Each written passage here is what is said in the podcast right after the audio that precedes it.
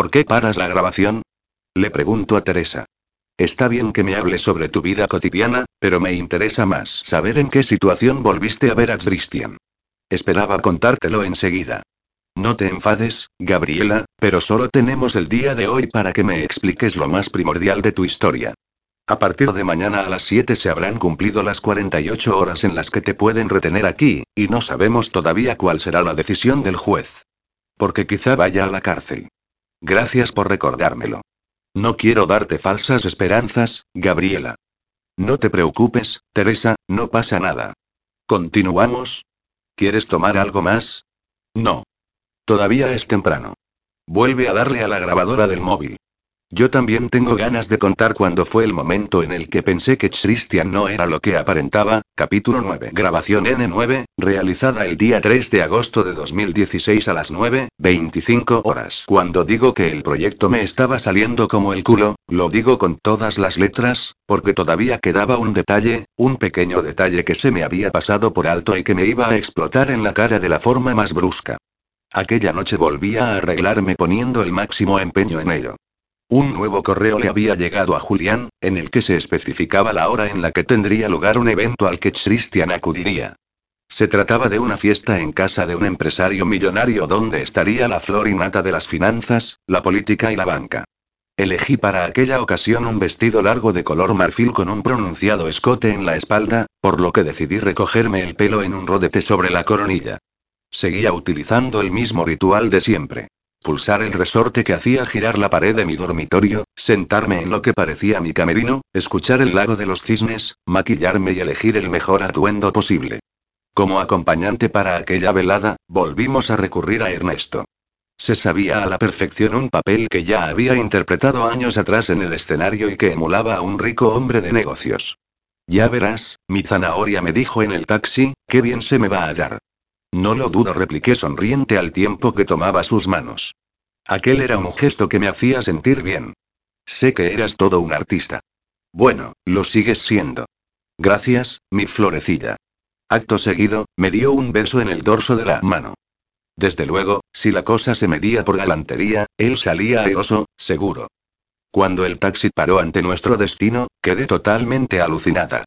Es cierto que estaba acostumbrada a rodearme de lujo a causa de mis proyectos, pero aquella casa, joder, más bien era una mansión. Me recordó esas edificaciones inglesas en medio de la campiña, con enormes fachadas repletas de ventanas y rodeadas de árboles y arbustos, aunque, en aquella ocasión, lo que más abundaba en los exteriores eran los coches de la gente que iba llegando y que un par de empleados con pajarita ayudaban a aparcar. Más vale que cierres la boca, me dijo Ernesto al salir del coche cuando vio mi cara de asombro, o no habrá quien se trague nuestra farsa. Perdona, le dije, tienes razón. Es solo que no esperaba que Christian se prodigara en estos ambientes. Recuerda que no es por él. Que yo sepa, tu magistrado proviene de una familia acomodada, pero no tan rica. Esta casa es de su futuro suegro, según me han informado. Es él quien organiza la fiesta. Veo que Julián también te ha instruido, contesté de forma seca e impersonal. Porque ahí estaba. Había llegado el momento de la verdad. Si la mujer de la peluca nos había contratado era para joder a Christian, un tío que había plantado a su novia al día antes de la boda porque consideró que le resultaba más rentable emparentarse con un acaudalado empresario que con los dueños de una imprenta. Un impresentable. Un cerdo ambicioso. Y, para colmo, esa noche iba a estar allí con su novia, la mujer que acabaría rompiendo con él cuando le llegaran ciertas fotos y vídeos, cuando se sintiera humillada. Entonces, cuando él se quedara solo, llegaría el momento preciso de asestarle la última puñalada, diciéndole que todo había sido un elaborado montaje, que lo había hecho por dinero, que para mí no había significado nada, tuve que llevarme una mano a la boca para frenar la arcada. No es que me sintiera mal, sino una auténtica mierda. ¿Te ocurre algo, cariño? Me preguntó Ernesto. No, no, tranquilo. Creo que últimamente duermo demasiado poco. Me aferré a su brazo y nos dirigimos a la entrada principal, por donde, por supuesto, nos dejaron entrar tras comprobar nuestros nombres en la lista. Después de atravesar el vestíbulo, seguimos la estela de invitados y fuimos a parar a un gran salón, donde decenas de personas parecían llevar allí ya horas, todas ellas bebiendo, riendo y departiendo en pequeños grupos. Los hombres iban ataviados con smoking y las mujeres lucían largos vestidos que emitían brillantes destellos bajo las luces de las lámparas del techo. Sonreí con tristeza. Estaba claro que Christian, tal y como nos había contado su exprometida, esperaba seguir ascendiendo en su carrera. Allí se podían encontrar personalidades muy influyentes que sin duda podrían ayudarlo en su empeño. Qué divertido va a ser esto, me susurró Ernesto. Voy a jugar con todos estos ricachones y me lo voy a pasar en grande. Reí con su comentario, pero al instante se me congeló la risa. Entre los invitados pude reconocer una cara que no habría pensado jamás que pudiese encontrarme allí. Claro. Había personalidades del mundo de las finanzas, por ejemplo. Era el director de la empresa donde yo trabajaba, ese que hacía muy poco tiempo me había llamado a su despacho para proponerme el contrato de mis sueños. Los nervios consiguieron que me paralizara por unos instantes. ¿Se acordaría de mí? ¿Qué pasa, Gabriela? Me preguntó Ernesto, preocupado. Ese de ahí, el calvo gordete con barba, es mi superior. Y no me refiero al pardillo de Murillo, como lo llamamos Susana y yo, sino al director de la compañía en la que trabajo. No te preocupes, preciosa, seguro que no te reconoce. ¿Cómo puedes estar tan convencido de eso? Pues porque los directores de grandes compañías no se fijan en los empleados, cariño. Y mucho menos te reconocerá con el aspecto que tienes esta noche. Si quieres asegurarte de ello, nos acercaremos y me presentaré. No. exclamé preocupada. ¿Estás loco? Vamos, dijo tirando de mí. Ya verás cómo, después de ver que no pasa nada, te quedas mucho más tranquila. ¿Cómo se llama?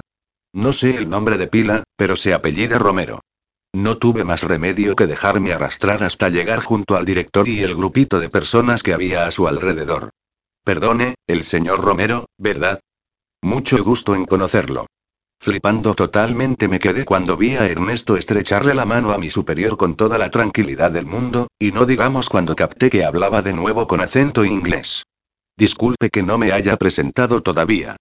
Soy Jason Anderson, y he viajado desde mi residencia de Londres para poder conocer a algunas personas con las que hacer algunos tratos interesantes. Encantado respondió mi director. Por supuesto, se le abrieron unos ojos como platos. Conseguir clientes importantes era su prioridad y, si además se trataba del mercado anglosajón, no era de extrañar que los ojos le hicieran chiribitas. Un placer, señor Anderson. Seguro que podremos concertar una cita en mi despacho para cuando usted guste. Sin poder evitarlo, me lanzó una mirada de reojo al comprobar que yo iba agarrada al brazo de Ernesto. Oh, disculpe, se excusó de forma galante. Ella es mi acompañante, la señorita Roberts. Un placer, señorita. Tomó mi mano y me besó el dorso sin dejar de observarme. Conseguido. Ernesto tenía razón. No solo no me reconoció, sino que me miró de una forma más que lasciva. Yo ya había aprendido, desde que entrara a trabajar en la agencia tiempo atrás, que para los hombres de las altas esferas llevar un bonito adorno femenino colgado del brazo otorgaba cierta categoría, sobre todo si quedaba patente que no era precisamente la esposa. ¿Podría usted hacerme un favor? Aprovechó Ernesto para preguntarle. Quisiera hablar con nuestro anfitrión, pero todavía no he podido localizarlo. Sí, cómo no respondió muy ufano. Lo encontrará al final del salón, junto a los ventanales, aunque le advierto de que, seguramente, estará rodeado de personas que buscan lo mismo que usted. Le agradecimos su indicación y nos dirigimos a donde nos había señalado. Conforme nos fuimos acercando, mi corazón empezó a latir con fuerza. No tengo muy claro si por los nervios de lo que pudiera ocurrir o porque divisé a Christian antes incluso de llegar. Mira, ahí está tu magistrado, me susurró Ernesto. Y muy bien acompañado, por lo que veo. Es su novia, contesté todo lo neutra que pude. Pobrecita, si supiese lo que le espera, y lo que me esperaba a mí. Porque, a pesar de sospechar lo que iba a encontrarme, descubrir a Christian con su pareja cogida del brazo fue un shock con todas las letras. Para más Inri, la muy petarda no dejaba de propinarle carantoñas y dedicarle sonrisitas estúpidas que provocaron que un fuego ardiente de indignación me recorriera entera.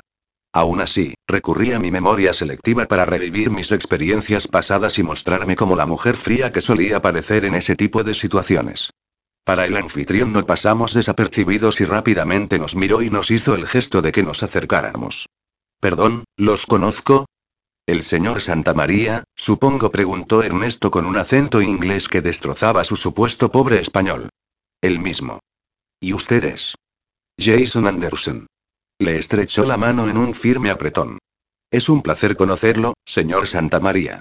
Sé que usted dirige las constructoras más importantes de España, por lo que creo que le interesa oír mi propuesta. Soy el creador de un producto especial, del cual poseo la patente. Se trata de un aislante revolucionario con el que se han acabado todos los problemas de frío, calor y humedad. Dios mío. exclamó el anfitrión. He oído hablar de ello.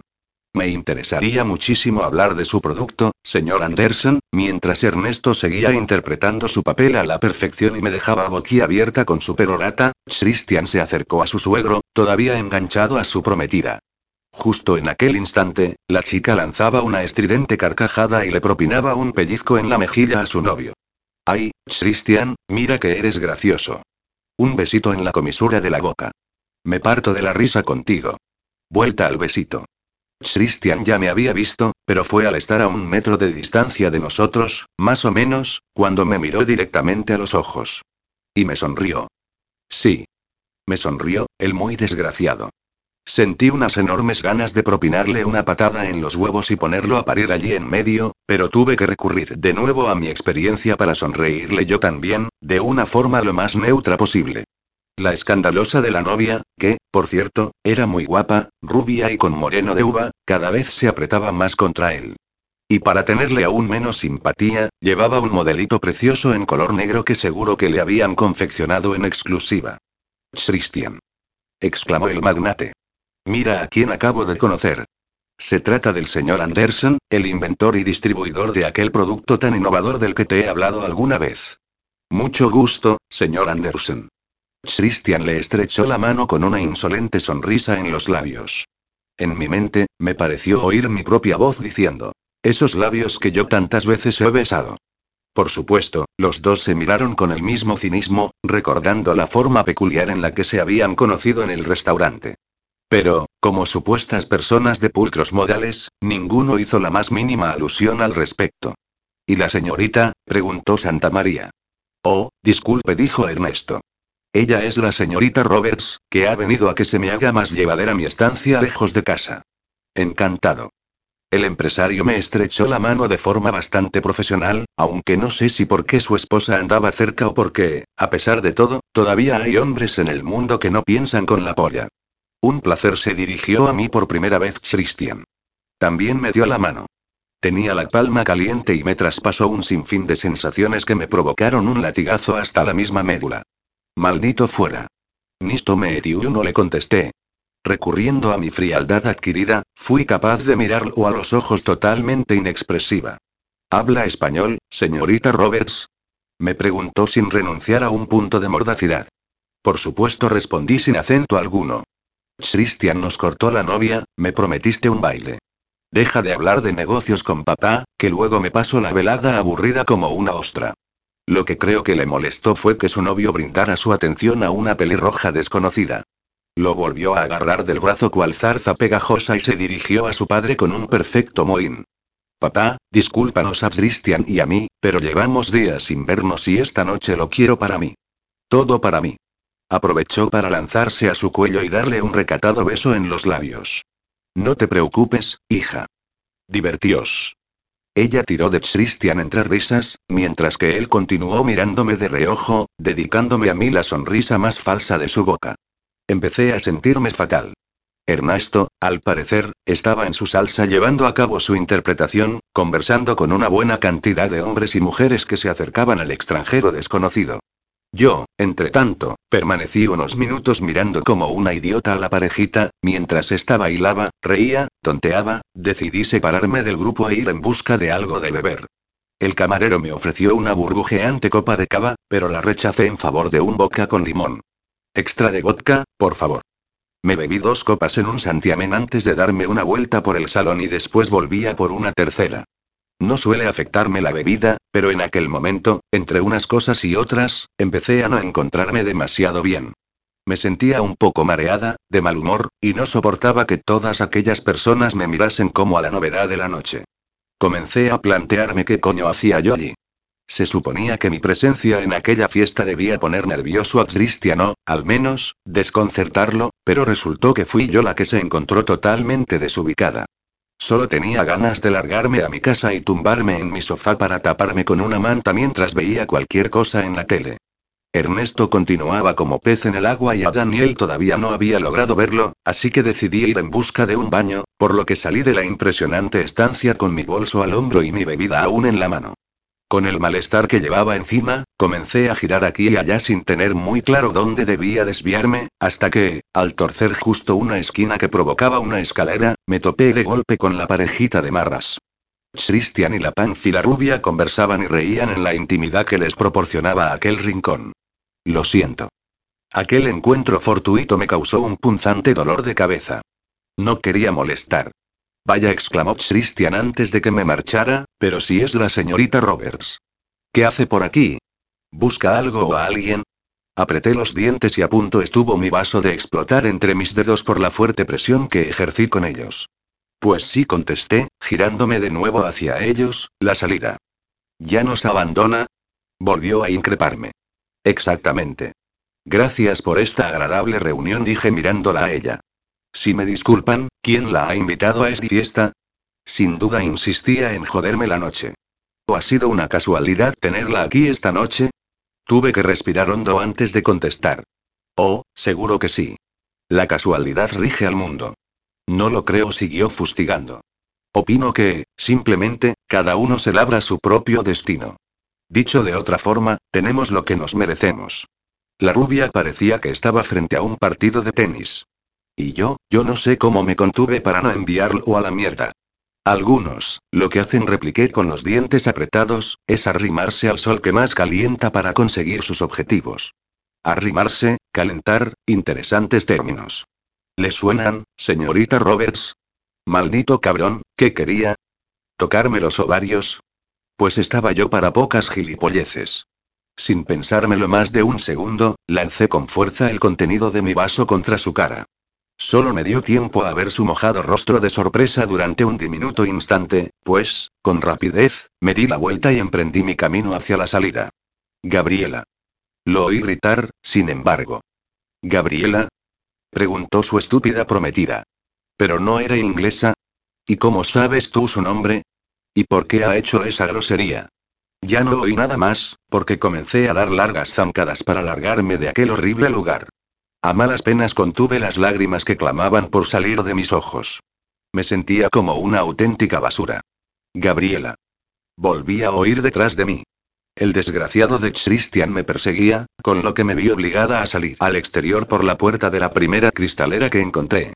Me hallé de pronto en un oscuro y solitario jardín y mi propia respiración comenzó a golpear en mis oídos mientras buscaba un lugar donde poder despistarlo. Gabriela. ¿Dónde estás? Encontré un grueso tronco de árbol y me apoyé en él para tratar de esquivarlo. Miré hacia el cielo y comprobé que había luna llena aquella noche, pero en aquella parte del jardín no había ni la más mínima fuente lumínica, por lo que pude constatar que mi vestido color marfil refulgía entre la penumbra y el brillo argentino de la luna. Gabriela. Pensé que si echaba a correr podría esconderme tras un arbusto que no pude identificar y esperar a que él pasara de largo y griega. Pero ¿en qué coño estaba pensando? ¿Qué hacía allí, como una idiota, jugando al escondite? Por el amor de Dios. Había en juego un millón y medio de euros que quedaban del pago. ¿Cómo podía ser tan inconsciente? ¿Por unos absurdos celos tontos que no tenían razón de ser? Para matarme, este será tu último trabajo para la agencia, Gabriela me susurré a mí misma. Tú, Daniel y mamá seréis libres por fin me repetía una y otra vez, como una cantinela. Respiré hondo, compuse una de mis sonrisas misteriosas favoritas y, en cuanto percibí la presencia cercana de Christian, rodeé el tronco del árbol de forma que pudiese verme, aunque seguía apoyada en él de manera indolente. ¿Me buscabas, Christian? Hablé para llamar su atención. Estás aquí, dijo, frunciendo el ceño después de frenar sus pasos. ¿Por qué te has ido? Me apetecía tomar el fresco. ¿Y tenías que venir corriendo? Levantó una ceja y emitió una cínica sonrisa. ¿Y tú? repliqué. ¿No deberías haberte quedado con tu novia en vez de salir detrás de mí? Te veo a la defensiva, Gabriela. ¿Estás celosa?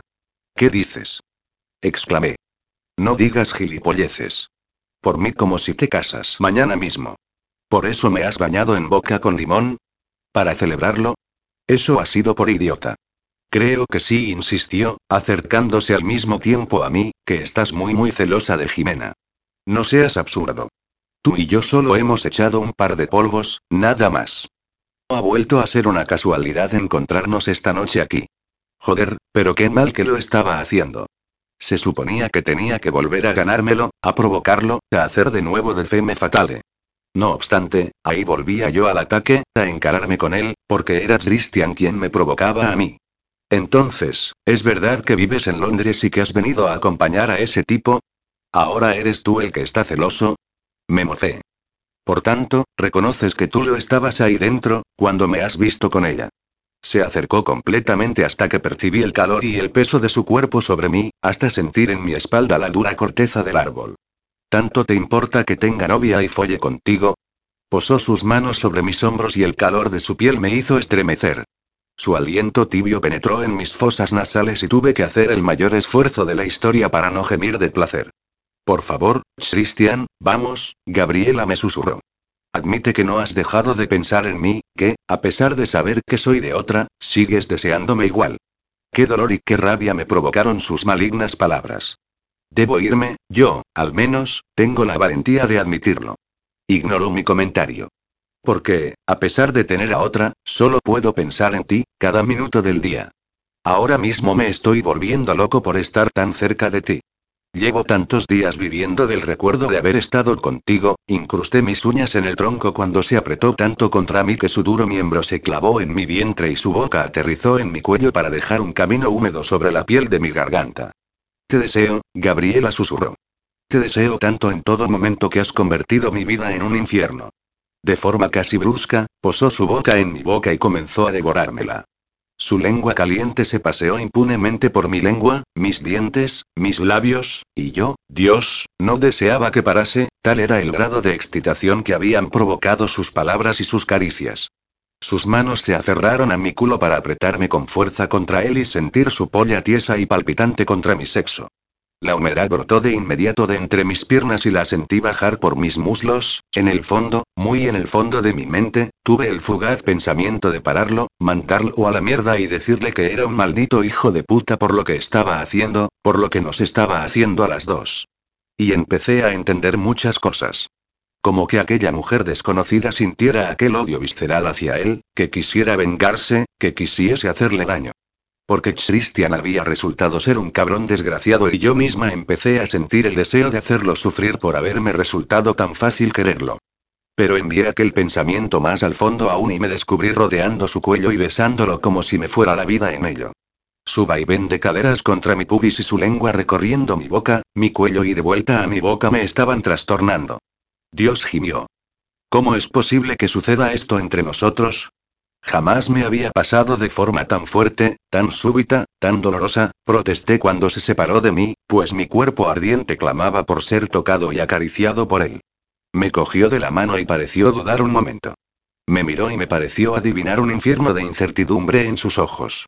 Ven conmigo. Pareció resolver sus dudas y me arrastró con él hacia la casa. Buscó y probó cualquier puerta de vidriera que pudiese encontrarse abierta y dio con una entrada de servicio que daba a un pasillo. Nuestras respiraciones seguían aceleradas y podía palparse la tensión y la excitación en el aliento que expulsábamos al aire. Probó después a abrir alguna puerta de las estancias de la casa que daban a aquel pasillo, comprobando a toda velocidad cada uno de los pomos, hasta que uno de ellos giró. Sin que ninguno de los dos hubiese dicho todavía una palabra, abrió la puerta, entramos y cerró detrás de mí, asegurando el cerrojo. Se adelantó unos pasos y encendió una pequeña lamparita que había sobre una mesa, con lo que pudimos comprobar que aquello era un despacho, amplio y elegante. Aproveché para, antes de que se me nublara el juicio por lo que ya sabía que iba a pasar, dejar mi bolso sobre la mesa y pasar sutilmente la yema del dedo por el broche delantero y así poner en marcha la microcámara que había instalado allí el amigo friki de mi hermano. Después miré a mi alrededor un instante y supuse que aquel debía de ser el despacho de su suegro. No quise ni pensar en si aquello que estábamos haciendo estaba mal, si él era la peor parte o bien era yo la que estaba llevando a cabo algo infame. Tampoco me dio mucho tiempo a meditarlo, porque Christian volvió a abalanzarse sobre mí para continuar besándome con desesperación. Sentí sus labios y sus dientes en cada hueco de mi boca y le correspondí con cada movimiento de lengua. Solo unos segundos después, ya estaba desatando la lazada que sujetaba mi vestido en mi nuca, haciendo que cayera la parte delantera para dejar mis pechos desnudos. Creí morir de placer cuando comenzó a chupar y morder mis pezones, a pellizcarlos y lamerlos. Devorada por el fuego que me recorría, yo misma tiré de mi vestido hacia abajo hasta que cayó al suelo, y lo mismo hice con el tanga. Me quedé desnuda ante él. Christian me miró un solo instante antes de volver a besarme, a abrazarme y a tocarme por todas partes. Sin despegarse de mí, dio unos pasos hacia atrás y alargó un brazo para acercar una silla. Se sentó en ella y se abrió el pantalón para extraer su miembro, grueso y agitado. Yo lo entendí a la perfección y, con solo los zapatos puestos en mi cuerpo, me coloqué delante de él mientras abría mis piernas. Fui bajando sobre su polla y, en esa ocasión, dio un golpe seco de cadera para incrustarse en mí de una estocada, tan alto era su nivel de excitación. Gemí pero no sentí dolor, sino un enorme placer. Placer que se acrecentó por el hecho de estar desnuda, y él, totalmente vestido.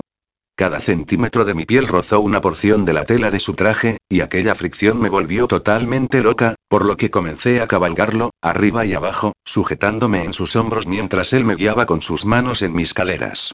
En solo unos segundos, ambos alcanzamos el orgasmo, que nos hizo temblar y estremecernos, por lo que tuve que aferrarme con fuerza a su cuello, y cada uno lanzamos nuestro último gemido en el pecho del otro. Un mero instante después, levanté la cabeza y lo miré. Por un momento sentí un latigazo en el pecho al percibir en sus ojos una especie de anhelo, de súplica, pero rápidamente me compuse y traté de mostrarme fría y distante. ¿Tan a gusto te encuentras pegada a mí que no piensas levantarte? Me lanzó una sonrisa tan traviesa y preciosa que casi me desarma, pero solo casi. No me levanto porque, si lo hago, te mancharás el pantalón, le dije con tranquilidad. Joder, gruñó al tiempo que posaba su frente en la mía, mierda. No hemos usado condón. Tranquilo, no pasa nada, claro que pasa. Joder, se pasó la mano por el pelo, te deseaba tanto que ni siquiera he pensado en ello. Solo quería hacerte el amor. Te necesitaba, con delicadeza, acarició mi mejilla con la punta de sus dedos. Te necesito. Vale. De nuevo me desarmó, pero solo un poco. Recordé de pronto que a escasos metros de distancia de nosotros se encontraban su prometida y sus suegros, y entonces se me pasó del todo. Christian volvía a ser para mí el mayor cabronazo del universo. ¿Alguna sugerencia? Pregunté, tratando de ignorar sus palabras. Más que nada para que no me afectara ni la grieta de mi corazón se mantuviera sin abrirse ni un milímetro más. Creo que sí. Con otra de sus luminosas sonrisas, se puso en pie con cuidado de mantener su miembro alojado en mi interior, agarrándome de las nalgas. Se dirigió conmigo de esa guisa, caminando de forma torpe, hasta la mesa escritorio y me depositó sobre ella. Incluso nos permitimos el descaro de reírnos cuando nos vimos en esa situación tan comprometida y a la vez tan divertida. Después abrió uno de los cajones y sacó una caja de pañuelos de papel, con lo que dio a entender que conocía bien el lugar. Yo aproveché para volver a deslizar un dedo sobre el broche de mi bolso y parar así la cámara. ¿Cómo me sentí? Creo que no sentí nada. Christian rodeó su bragueta de pañuelos y, con cuidado, se fue retirando y limpiando al tiempo que me ofrecía algunos a mí para poder asearme. Hizo una bola con ellos y los lanzó a una papelera, tan tranquilo. Después se subió la cremallera del pantalón y se recolocó la chaqueta, como si echar un polvo en el despacho de su suegro formara parte de su día a día. Gabriela suspiró, vuelvo a decirte que lo siento. Por mucho que me justifique, no tengo excusa para haber obrado de forma tan irresponsable. Yo, todavía desnuda, me bajé de la mesa y fui en busca de mi vestido y mis bragas. Y yo vuelvo a decirte que no pasa nada. Cualquier cosa que yo pueda hacer, ahí acabó de cabrearme su intento de quedar como buen samaritano. Deja ya de lamentarte, Christian. Que yo también soy mayorcita y sé cuidarme.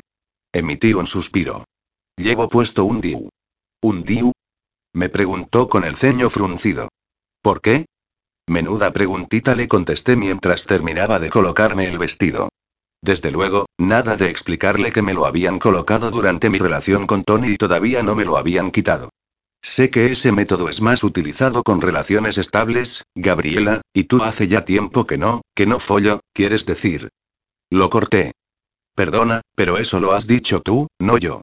Le hablaba mientras me anudaba el lazo del vestido en el cuello. Sigues potenciando tu aura de misterio, Gabriela. Me resultas tan, distante. Eso ya me lo has dicho. Tan, desconcertante. Eso también. Emitió una sonrisa torcida y se dejó caer en el filo de la mesa, metió las manos en los bolsillos y cruzó una pierna sobre la otra. Realmente, una estampa impresionante, aquella postura indolente, su luminosa sonrisa, sus ojos azules clavados en mí, su elegante vestimenta, pues iba de smoking y un dolorcillo maravilloso y a la vez funesto se instaló en la boca de mi estómago cuando lo observé. Pensé que aquella hermosa imagen quedaría capturada en mi retina durante mucho tiempo. Me acerqué a la mesa para recoger mi bolso y él me atrapó por el brazo. Volveremos a vernos, supongo. Tal vez contesté zafándome de él. Siempre evasivas, Gabriela. ¿Cuándo te oiré decirme alguna verdad? La verdad está sobrevalorada, le dije mientras me acercaba a la puerta y abría el cerrojo. En mi profesión, no. Pues me parece paradójico que repliqué antes de salir al pasillo, precisamente tú, representes la imagen de la justicia y la verdad. Recorrí de vuelta el camino que habíamos tomado para entrar y me vi de nuevo en la parte más oscura del jardín. Mis ojos esa vez ya no sintieron el impulso de llorar. Seguía en una especie de estado insensible, en el que las emociones no tenían lugar, como si la sangre hubiese dejado de correr por mis venas y mis músculos se movieran por inercia, obligando a avanzar un pie y después el otro. Gaby, estás aquí, por el amor de Dios. Oí la voz de mi hermano cuando ya me había agarrado por los brazos y casi empezaba a zarandearme. Había llegado a la zona de aparcamiento y Daniel me buscaba por allí, temiendo que hubiese decidido largarme. ¿Estás bien? Me preguntó. Sí, sí, estoy bien. Pareces, no sé, titubeó mirándome a la cara, como ida. Sabes que es así como me encuentras cada vez que dejo a un tipo drogado en una cama después de hacerle creer que estoy loca por él. Pero esta vez el tipo en cuestión no está drogado, apuntó, sin dejar de estudiarme. Pero yo me siento igual, Daniel. Con fuerza, coloqué mi bolso entre sus manos. Aquí tienes la prueba de que he follado con él otra vez. Puedes enviársela a tu amigo Honji. Estará entretenido un ratito. ¿A qué viene ponerse tan melodramática? Me increpó. Como si no tuvieses ni puta idea de lo que iba a suceder, joder. No te hagas la ingenua ahora. ¿Dónde está Ernesto? Planteé para cambiar de tema. Ya se ha marchado. Parece que esta noche la tentación del alcohol estaba resultando demasiado fuerte para él y ha preferido quitarse de en medio. Lo siento, suspiré. Y al momento comencé a andar con rapidez. ¿A dónde vas, Gaby? A casa. ¿A dónde, si no? Espera, te acompaño. No es necesario. Tomaré un taxi. Joder, Gaby. En un par de zancadas se puso a mi lado. Entiendo que quieras estar sola cada vez que volvemos a casa después de un trabajo, pero no cuando estamos en mitad de un aparcamiento a kilómetros de la ciudad. Deja de tratarme como a una niña o como si tuviera algún problema mental, solté rabiosa. ¿Que por qué estaba tan cabreada? Ni puta idea. Pero sí sé que lo pagué con quien tenía más a mano. Haré como que no he oído nada, me dijo mientras utilizaba el móvil para pedir un taxi, porque, en caso contrario, esta noche acabaríamos diciendo cosas de las que nos arrepentiríamos después. Unos minutos más tarde, nos encontrábamos ya en el interior del vehículo que nos llevaba a casa. Yo estaba tan en mi mundo que ni siquiera me percaté de la dirección que le dio mi hermano al taxista, pero sí comprobé al cabo del rato que aquel paisaje nocturno no se avenía con el barrio donde vivíamos. ¿Dónde estamos? ¿Qué maldita dirección le has dado al conductor? Pregunta innecesaria, porque reconocí con facilidad el trayecto que estábamos realizando. ¿No te parece que es una hora bastante extraña para hacer visitas? Inquirí. Sí, demasiado extraña, confirmó, pero a veces las cosas deben hacerse en su momento. Cuando llegamos a nuestro destino, después de bajar del coche, nos quedamos en medio de la calle y de la noche como dos almas solitarias y perdidas. Me estremecí cuando la humedad comenzó a posarse en mi piel. Estás temblando. Rápidamente, se sacó su cazadora de cuero y me la puso por los hombros. Yo preferí introducir mis brazos en las mangas, a sabiendas de que, combinada con el vestido, debía de quedar un conjunto de lo más estrafalario. Pero no me importó en absoluto. Percibí cómo su calor trepaba por mis brazos y me sentí reconfortada de inmediato. Sigues estando guapa. Me agarró por los hombros con su brazo y comenzamos a caminar. ¿Qué te parece si, hasta que abran la residencia, buscamos un lugar donde tomar un café? Es una idea estupenda. No fue fácil, pero, al cabo de diez minutos, pudimos encontrar un bar que abría a las cinco de la madrugada. Nos sentamos en una mesa del interior y pedimos dos cafés bien cargados. Afortunadamente, solo estaba el dueño y un hombre en la barra que también bebía café para despejarse, con lo que nadie pareció asombrarse por la presencia de una pareja tan extraña. Al principio no hablamos gran cosa, solo nos dedicamos a beber el líquido fuerte y caliente, hasta que Daniel decidió romper el silencio.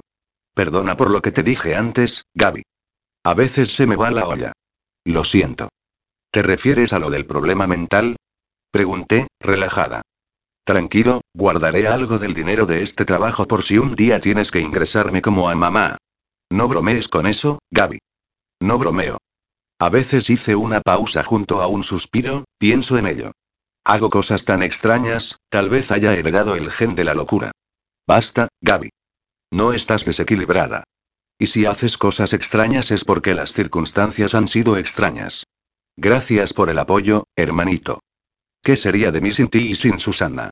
Está bien eso de que tengas a tu amiga, me dijo de una forma que no me gustó nada, porque tal vez al pesado de tu hermano mellizo lo pierdas pronto de vista. ¿Por qué dices eso? Le pregunté llena de pánico. Ya te lo dije. En cuanto tengamos el dinero, voy a largarme de aquí. No soporto más esta ciudad ni esta forma de vida. Quiero vagar libre, conocer el mundo, otras culturas, sí, me lo había comentado, pero que me lo reiterara de esa forma me provocó un nudo en el estómago. ¿Y no puedes vivir bien aquí sin preocuparte por el dinero? Podrías ir a tu rollo, hacer fotografías de lo que te diera la gana, estar con todas las mujeres que quisieras, debió de captar la desesperación en mi voz. Gaby, por favor, no intentes convencerme ni presionarme. Tú eres la que deberías liberarte de lo que te esclaviza. Vive como una chica normal de tu edad, sin que tu hermano tenga que estar pegado a ti constantemente. Tal vez seas tú el que está harto de mí. Cabreada, me levanté de la silla y salí del bar con los ojos escociéndome por las lágrimas.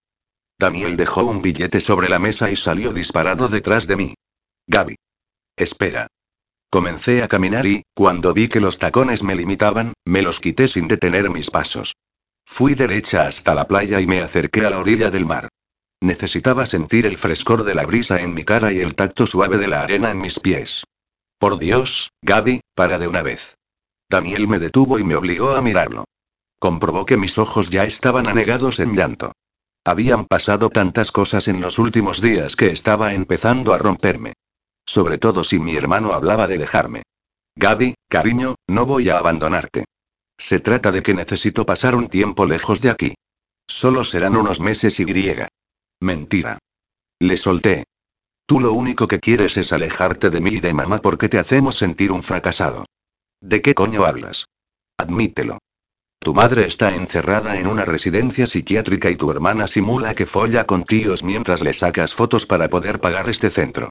Oh, perdona, ahora ya folla con ellos para poder pagarlo. No se puede tener una vida más mierda. No lo hago por eso. Sí. Basta, Gaby. Me zarandeó de nuevo, esa vez más fuerte. Te lo repito.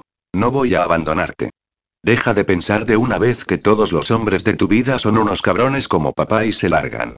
¿Es que acaso no es verdad? No. Por el amor de Dios, Gaby. Mamá se pasaba la vida drogada.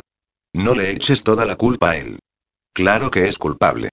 Lo mismo que Tony, que se marchó y me dejó. No sé cómo pude decir aquella atrocidad. Tony. Gritó perplejo. Joder, Tony murió, Gaby. ¿Cómo puedes culparlo por eso? Mientras yo lloraba con desconsuelo, Daniel me miró con la vista algo perdida. Respiraba afanosamente y, tras unos instantes en los que pareció decidir algo, posó las manos en mis hombros y me obligó a sentarme sobre la arena para hacer él lo mismo a mi lado. Las olas rompían suavemente a pocos metros de nosotros. Gaby, sé que papá nos dejó, y también lo odio por abandonar a mamá. Por lo menos debería haberse preocupado por la madre de sus hijos y no dejarla en la bancarrota. Aunque prosiguió mordaz, sus hijos tampoco parecimos importarle mucho. A la vista está que no hemos vuelto a saber de él ni de su maldito dinero. Las lágrimas continuaban manando de mis ojos y cayendo por mis mejillas. Pero, por favor, Gaby, no culpes también a Tony. Él no tuvo la culpa de morir y dejarte sola. Hubo unos instantes de silencio antes de que continuara. También era mi amigo, comenzó a decir, con la voz algo quebrada. Todavía recuerdo el día que fui a verlo a su casa porque habíamos quedado y no apareció porque me dijo que tenía la gripe. Algo me escamó cuando lo vi en la cama, rígido y tembloroso a la vez, diciendo incoherencias por la fiebre. Alertado por algo que había escuchado de otros casos, le levanté la camiseta y observé horrorizado las pequeñas manchas que cubrían la piel de su torso. Aquello no era gripe, era meningitis, tal y como certificaron en el hospital donde murió horas después. Comencé a llorar e hipar como una niña pequeña. Aquel doloroso recuerdo seguía afectando a mis días, mis noches y mi vida entera. Porque, a pesar de saber que Tony no era culpable, cuando murió sentí que me había dejado sola y lo odié por ello. Puedes llorar, Gaby me consoló Daniela al tiempo que me colocaba sobre su regazo y acariciaba mi pelo. Nunca lloras y eso no es bueno. Y así, acurrucados los dos, vimos un precioso amanecer en la playa, en silencio, esperando a que se hiciese la hora para poder visitar a nuestra madre. Descansa, Gabriela, oigo decirle a Teresa. Te veo muy afectada. Perdona, le pido mientras me paso el dorso de mi mano sobre la humedad de mis ojos. Siento haberme puesto a llorar. Quiero que sepas que no es mi intención darte pena. No he pensado eso en ningún momento. Solo he sentido tu dolor al hablar de Tony. Lo siento mucho, Gabriela. No sabía que había fallecido. Apenas he tenido tiempo de prepararme tu caso. Tranquila, le dije algo más calmada, tras realizar una larga inspiración. No me ha venido mal hablar de ello. Se había convertido en un tema tabú para mí y creo que necesitaba recordarlo. ¿Quieres hablarme algo de él? No voy a grabarte, te lo prometo. Empezamos a salir muy jóvenes. Hace tanto tiempo que no hablo de él que, al evocar aquellos días, siento que la felicidad me invade por dentro, porque me estoy dando cuenta de que no lo he olvidado, como a veces temía. Su recuerdo sigue vivo en mí. Tony era amigo de mi hermano en el instituto y comenzó a venir a casa muy a menudo. Creo que nos gustamos enseguida y, sobre todo, conectamos de una manera muy especial. Nos hicimos inseparables, por lo que, obviamente, estuvo a mi lado cuando nos dejó mi padre o cuando mi madre empezó a encontrarse cada vez peor. A pesar de provenir de familia acomodada, jamás le vi flaquear cuando nos vio sin nada, vendiéndolo todo para conseguir dinero.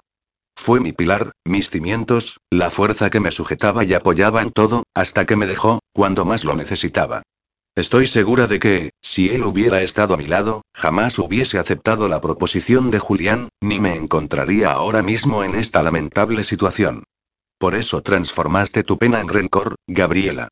Tu padre te abandonó, tu novio también, y tal vez sea cierto lo que dijiste antes, eso de que por todo ello disfrutabas destrozando la vida de aquellos hombres.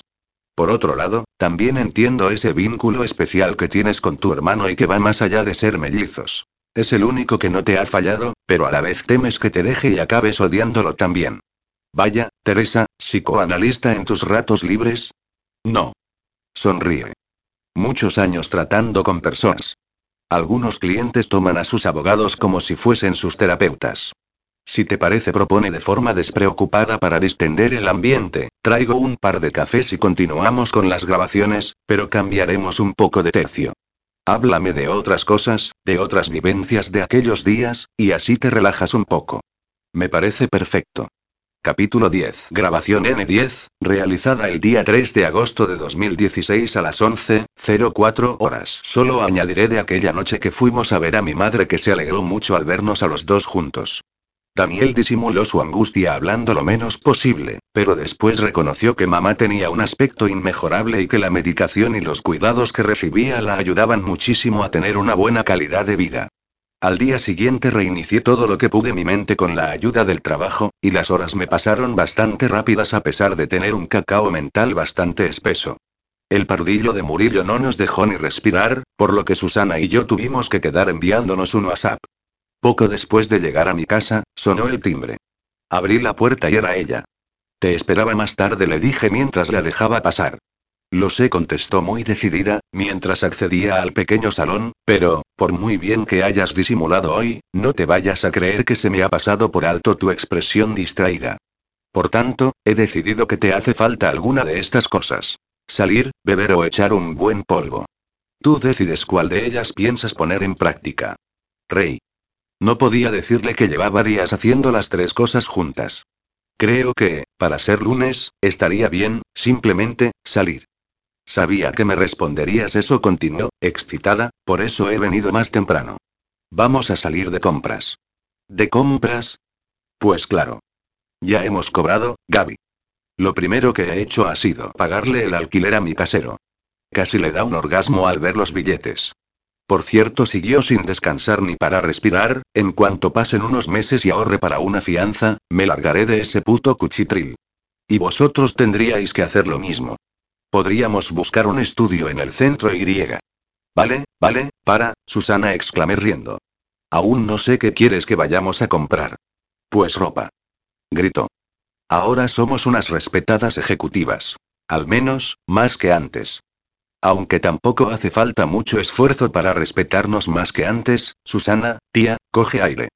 Sí, lo que te decía, nos vamos a ir a comprar ropa. Se acabó eso de ir en vaqueros y camisetas. Vestiremos como toca, con faldas de tubo y blusas de esas que al agacharte se te ve el canalillo. Bueno, yo faldas no, mejor pantalones. La diatriba de mi amiga fue interrumpida por el sonido de la puerta al abrirse. Era Daniel, que nada más vernos puso cara de disgusto. ¿Ya estás aquí otra vez? Le soltó a Susana. ¿Hoy no estás follando con tu amigo el fiestero? Vengo a casa de mi amiga cuando me da la gana, le respondió decidida. Y no, no estoy follando con mi amigo porque también quedamos cuando nos da la gana, o sea, cuando nos apetece follar, que es muy a menudo. Yo los miraba totalmente flipada. Me lo creo, continuó increpándola mi hermano, porque cuando te gusta un tío te pegas a él y no hay forma de desengancharte. ¿Sabes una cosa, Daniel? Mi amiga se acercó tanto a él que tuvo que levantar la cabeza para mirarlo a los ojos. Cada vez que te da por hablarme, me pongo mi capa impermeable, para que todo lo que me digas me resbale. Sí, ya veo que te has vuelto bastante resbaladiza. Joder, Daniel. Me vi obligada a exclamar. ¿Eres idiota o qué te pasa? Tranquila, Gaby intervino mi amiga mientras se dirigía a la puerta, no te exaltes. He pasado página con tu hermano. He decidido que, memo por memo, mejor me quedo con el que la tenga más grande y en paz. Dios. La cara que puso Daniel no tenía precio. Solté una fuerte carcajada y cerré la puerta antes de salir corriendo con mi amiga escaleras abajo. Todavía entre risas, cogimos un autobús que nos llevó al centro comercial. Allí, entre las tiendas de moda medianamente asequibles, nos movimos entre faldas, blusas, chaquetas y pantalones. Nos decidimos por un par de conjuntos y nos metimos juntas en un probador. Mientras yo opté por un entallado traje de falda y chaqueta en color gris con un top negro, ella escogió un traje de chaqueta y pantalón negro con una blusa blanca. Te queda genial, Susana le dije. Calla, Gaby. Tú sí que estás guapísima con esa minifalda, ¿quién pudiera? ¿Quieres mirarte al espejo, tía? La regañé. Mírate. Estás súper sexy. Bueno, el escote no está nada mal. Unas buenas tetas siempre les atraen. Pero soy realista, Gaby. Los tíos os prefieren a las delgadas y punto. ¿Hacemos una prueba? La reté, lanzada. Vayamos ahora mismo al Manhattan, tal y como estamos vestidas, a ver quién liga primero. Claro, refunfunó. Si al primero que se acerque lo mandas a la mierda como siempre, pierdo yo seguro. Que no, tranquila. Haré un esfuerzo y le seguiré la corriente al que se arrime a mí. No sé, ¿apostamos algo? Un, a la que antes se le acerque un tío, tendrá que contarle un secreto a la otra. Una apuesta un tanto rara, pero trato hecho. Y así lo hicimos. Nos presentamos en el Manhattan con nuestra vestimenta de ejecutivas dispuestas a comernos a cualquiera. Bueno, yo no pensaba comerme a nadie, pero sí me autoconvencí de que me lo pasaría bien. Pedimos un par de bebidas, nos sentamos en la barra y, en solo cinco minutos, dos tipos comenzaron a mirarnos. Deben de estar discutiendo quién se queda con la gorda, rezongó mi amiga. O quién carga con la pecosa, murmuré yo. Al final, los dos se acercaron, nos invitaron a una ronda en una mesa y se sentaron cada uno junto a una de nosotras. ¿Qué tal, chicas? Contadnos algo. No eran muy guapos, solo dos tipos normales, pero nos hicieron reír e intercambiamos los teléfonos antes de que se marcharan alegando que tenían que levantarse muy temprano. ¿Y entonces, quién ha ganado? Pregunté mientras pedía mi último trago. No sé, contestó Susana haciendo lo mismo. Lo dejaremos en tablas. O, tal vez susurré cuando vi cómo se acercaba alguien, pierda aquella a la que se le acerque un segundo tío. ¿Cómo dices? Susana calló cuando contempló con asombro cómo Daniel se sentaba a su lado. Vaya, chicas, emitió un silbido. ¿A dónde vais tan buen horas? Desde aquí te apesta el aliento, Daniel le dije. ¿Otra vez borracho? Yo. ¿Qué va? Solo he bebido para entonarme un poco. Alucinadas nos quedamos cuando vimos cómo se arrimaba más a Susana y la miraba con ojillos brillantes y una sonrisa de boló. Vamos, con lujuria. ¿Te has emborrachado para ver si así eres capaz de acercarte a mí? Le espetó Susana. Quizá contestó él con la lengua trabada por el alcohol, pero no creo que a ti te importe, ¿verdad? Colocó las manos sobre las mejillas de Susana e inclinó la cabeza para darle un beso en los labios. Seguro que ella no esperaba que él le abriera la boca y la besara con aquel ardor. Incluso yo podía ver las dos lenguas entrelazadas. El moreo duró como diez largos segundos. Espera, interrumpió el beso Susana. ¿Qué has querido decir con eso? Aquello estaba a punto de explotar. Yo había entendido a mi hermano a la primera y supe que volvía a menospreciarla, pero fue tan bonito verlos besarse así, contéstame, Daniel insistió ella. Él no paraba de besarla por todas partes. ¿Quieres que vaya a tu casa? Le susurró él al tiempo que lamía su oreja. Me apetece tanto hacerte el amor otra vez, basta. exclamó ella, apartándolo. ¿Insinúas que, como eres tú, me da igual que estés borracho para soportar besarme y tocarme? Deja de hablar gruñó él. ¿Acaso no te sientes halagada de que quiera follar contigo? ¿De que te haya elegido a ti de entre tantas tías buenas? Podría escoger a cualquiera, ¿sabes? Pero te elijo a ti. ¿Qué pedazo de bofetada le soltó? Grandísimo hijo de puta, pues fóllate a todas esas mejores que yo. Se levantó de la mesa y se fue corriendo hacia la puerta. Ah. Por cierto, yo le haré otra bofetada a mi hermano antes de salir a por mi amiga. Debieron arderle las dos mejillas, pues, contrariado, se llevó las manos a la cara y parpadeó confuso. Date una puta ducha fría, pedazo de gilipollas le espeté. Una vez en la calle, tuve que salir corriendo para detener a Susana. Lo siento, cariño le dije mientras la abrazaba. No entiendo por qué está tan imbécil contigo últimamente. Joder, Gaby. Balbució entre lágrimas. ¿Qué le he hecho yo para que me trate así? Con el trabajo que me cuesta ignorarlo. Lo siento, lo siento, seguí abrazándola.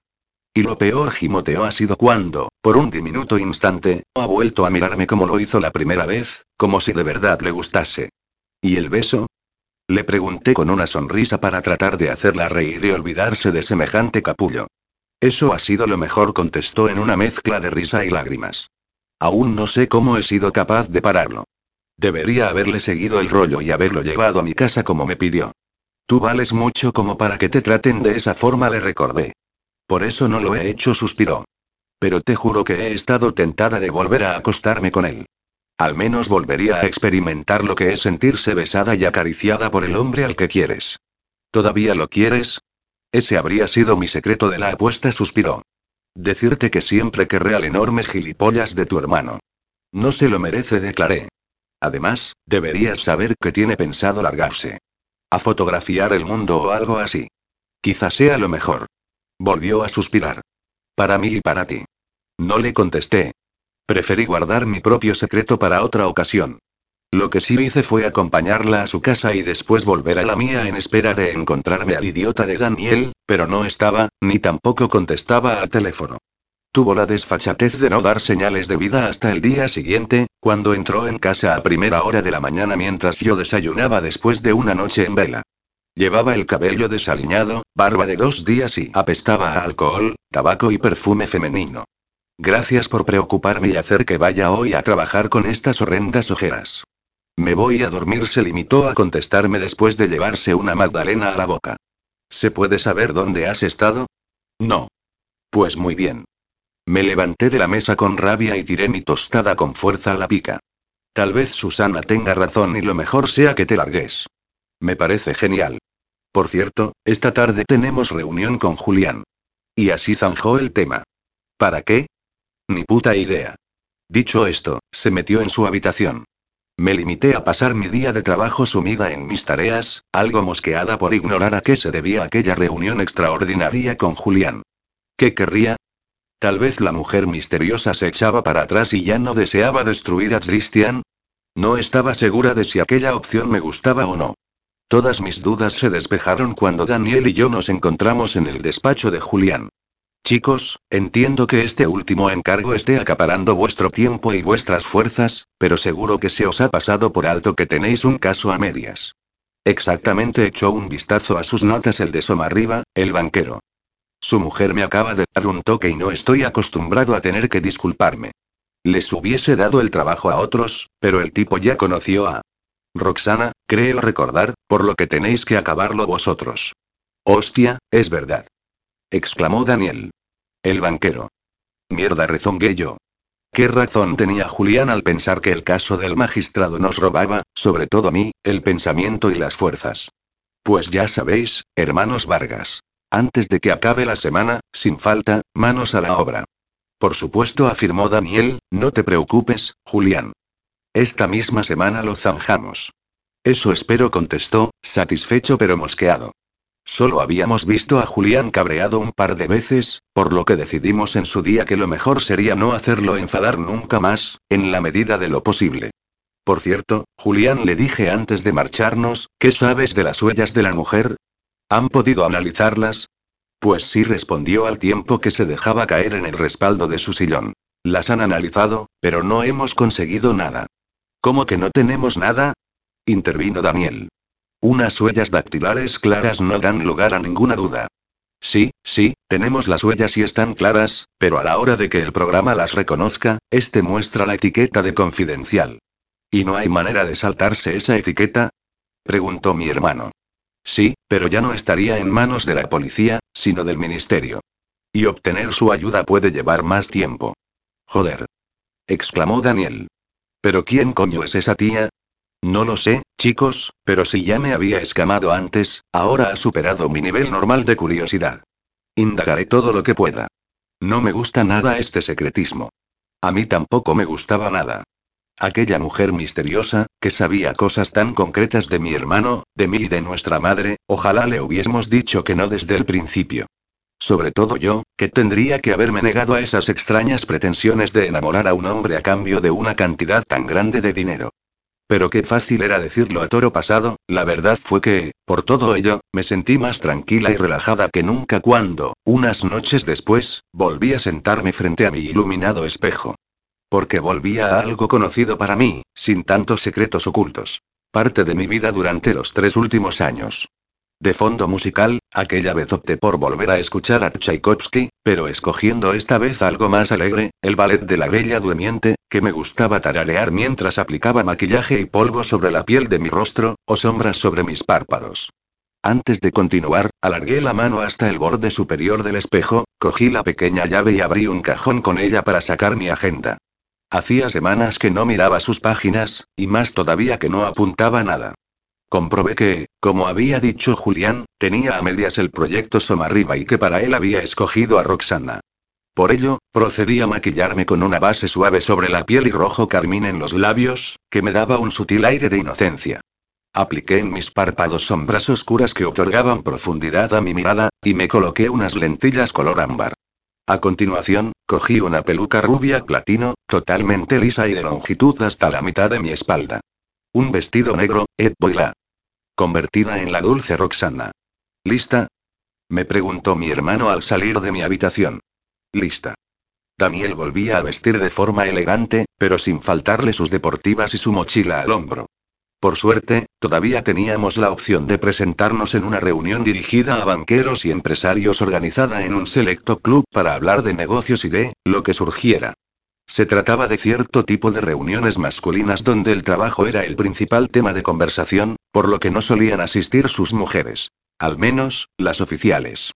Hablaban, llegaban a acuerdos, bebían coñac del más caro, fumaban puros y aprovechaban para mostrar cada uno a su último ligue, normalmente mucho más jóvenes que ellos, lo que daba lugar a una especie de competición, en plan a ver quién la tiene más grande.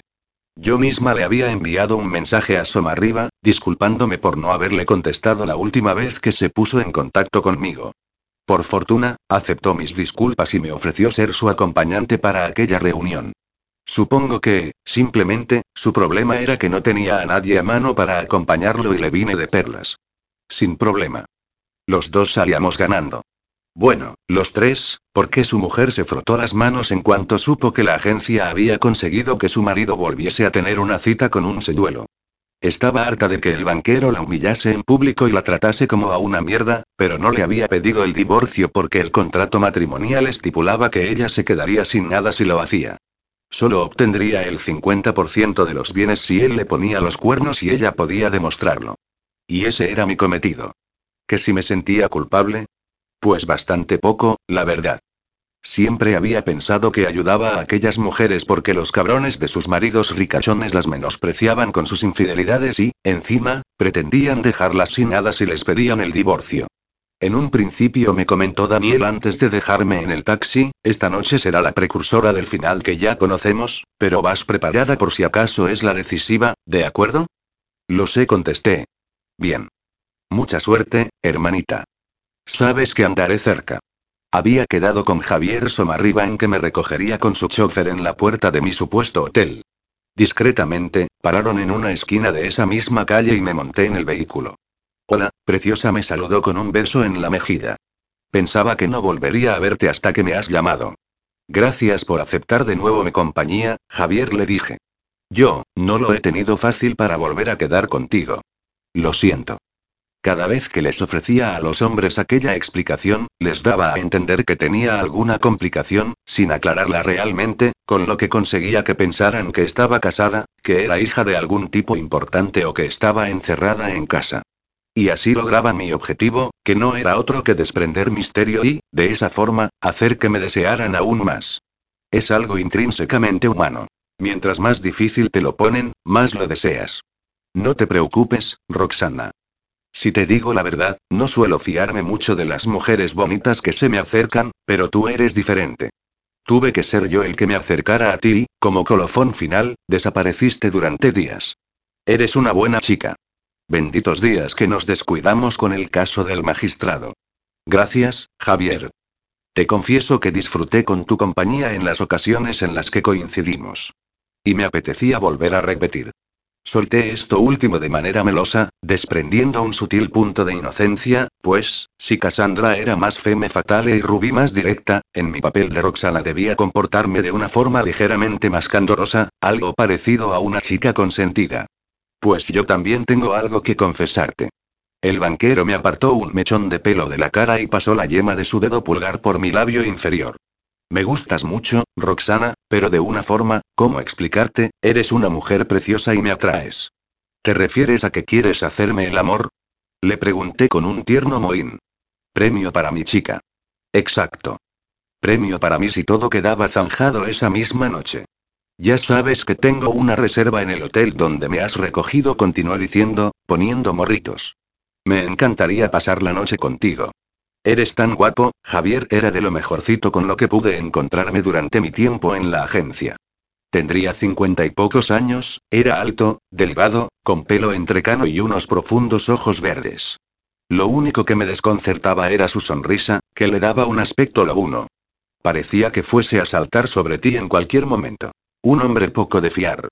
Tú sí que eres preciosa, y me encanta que hayamos llegado tan pronto a un acuerdo. Si te parece, me acompañas a la reunión, dejas que hable de negocios un rato y, en cuanto acabe, nos marchamos a tu hotel y pasamos una agradable noche los dos juntos. Estaré encantada de acompañarte. Posé mi mano sobre su mandíbula y me acerqué para depositar un beso en sus labios. Traté de que fuese lo más rápido posible, porque su ardiente mirada me dio a entender que, si iba más allá, no esperaría a llegar al hotel. Cuando llegamos a nuestro destino, bajamos del vehículo y nos dirigimos a aquel selecto lugar, que se encontraba en la planta baja de un bonito edificio modernista. Después de descender un tramo de escaleras y atravesar una robusta puerta doble y pasar entre dos gorilas de porteros, accedimos al club, cuyo interior estaba decorado con recargados muebles y diversos cuadros y obras de arte, aunque no podían disfrutarse demasiado debido a la poca intensidad de la luz. Todo el conjunto, unido a los murmullos de la gente, el humo del tabaco y el olor a perfume y a alcohol, te transportaba a otra época y daba la sensación de haber retrocedido en el tiempo para ir a dar directamente a principios del siglo XX. Yo, como el resto de las chicas que allí se encontraban, me limité a cogerme del brazo de mi pareja y a sonreír a todo el mundo como una boba. Varios saludos, unos cuantos apretones de manos, otras tantas presentaciones, Javier parecía muy complacido por tenerme allí con él. Roxana, cariño me dijo como una hora después. Debo hablar en privado con unos hombres muy importantes, por lo que me voy a ausentar un rato mientras conversamos en una de las salitas. Mientras tanto, bebe un poco, conversa con otras chicas de vuestras cosas y diviértete. No tardes, dije frunciendo los labios, o me aburriré mucho mucho. Lo intentaré, cielo me susurró. Estoy impaciente por tenerte esta noche para mí. Me dio un beso en los labios y me miró con lascivia antes de desaparecer por una puerta. En fin, me tocaba esperar, pero con la satisfacción de saber que ese proyecto acabaría pronto. Le envié un mensaje a mi hermano en el que, con nuestro lenguaje en clave, le indiqué que esa sería la noche decisiva. De ese modo él podría ir preparándose para acceder al hotel y tener a punto todo lo necesario. Nunca me había apetecido entablar conversación con nadie en esas situaciones y solía limitarme a beber y deambular de acá para allá, así que me dirigí a un lateral de la sala principal, donde divisé un aparador con pequeños platillos con frutos secos y galletas, y tras el que un barman servía licores. Me hubiese apetecido en aquel momento más mi vodka con limón, pero siempre he sabido adaptarme. Un whisky, por favor, le pedí al hombre de chaqueta negra y pajarita. ¿Alguna marca en especial, señorita? Sorpréndame, le contesté. Fue justo antes de decir esa frase cuando ya sentí una presencia a mi lado, aunque continué en mi empeño de no relacionarme con nadie. Sin embargo, cuando esa persona habló, todo el vello de mi cuerpo se irguió. Una corriente nerviosa partió de la base de mi columna y explotó al llegar a mi nuca. No estuve segura de si el origen fue la impresión recibida o el simple y puro miedo a ser descubierta.